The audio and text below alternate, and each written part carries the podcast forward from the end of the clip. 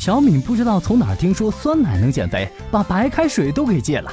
渴了喝口酸奶，饿了舔舔瓶盖，几天下来脸没见小，屁倒是放得越来越酸了。酸奶要是能减肥，世界上早就没有胖子了。也难怪小敏上当，一百多年前酸奶的祖师爷把整个欧洲都给骗了。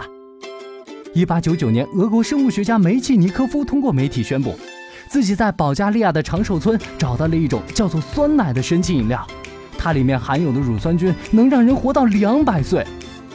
乳酸菌长寿这事儿一传开，酸奶立马从保加利亚土特产变成了全人类最宝贵的财富。各种正宗长寿村酸奶的广告贴得满厕所都是，酸奶年产量竟然达到了一千一百八十万加仑。我是你的什么？你是我的乳酸菌呢。正当西方人民喝着酸奶，唱着歌，准备开开心心多活几十年的时候，长寿专家梅契尼科夫竟然先走一步，享年七十五岁。说好的一起践行社会主义核心价值观，大师怎么自己先挂了？再仔细想想，补充了这么些年的乳酸菌，身边的老头好像也没少死。这战斗民族的老毛子不是来骗钱的吧？结果去保加利亚一问，人家当地根本没有长寿村。梅契尼科夫说的长寿，很有可能是把当地崇明人的年纪叠加起来得出的结论。消息一出，欧洲直接炸锅，老百姓棺材板都卖钱换酸奶了。你告诉我，乳酸菌是安利？为了保住自己的饭碗，商人们只好花钱给乳酸菌手动添加功能。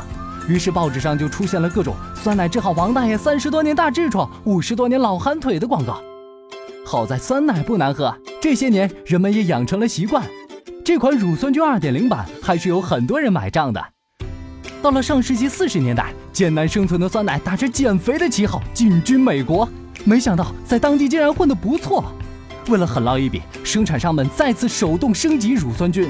经过二十多年的努力，酸奶越来越神，不仅美容养颜、除痘祛斑，听说按时服用还能抵抗癌症。折腾了这么长时间，这款欧洲神药终于成功引起了美国政府的注意。食品药品监督局对乳酸菌进行研究后，得出了它不仅没有保健功能，大量服用还会诱发心脏病的结论。这事儿一出，酸奶牌子砸了不说，虚假宣传罚款直接就把老板们给罚哭了。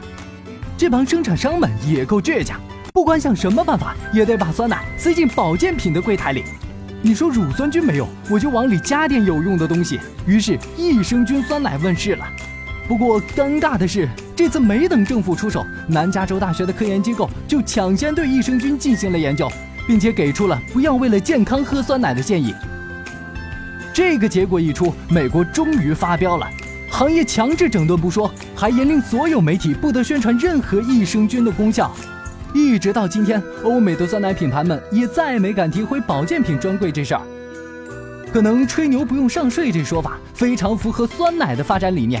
现在各种乳酸菌和益生菌广告在中国疯狂秀下限，连轻松活到九十九这种陈年老梗都搬出来了。别说你一瓶小酸奶，中国的千年灵芝也没敢说保人长寿啊。